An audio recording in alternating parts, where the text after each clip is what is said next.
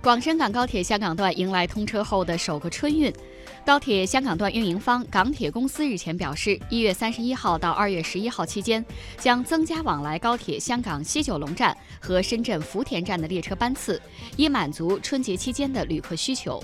高铁香港段二零一八年九月正式通车，将香港接入全国高铁网络。香港统计月刊的数据显示，二零一八年经高铁香港西九龙站出入境香港的人次约五百二十七万。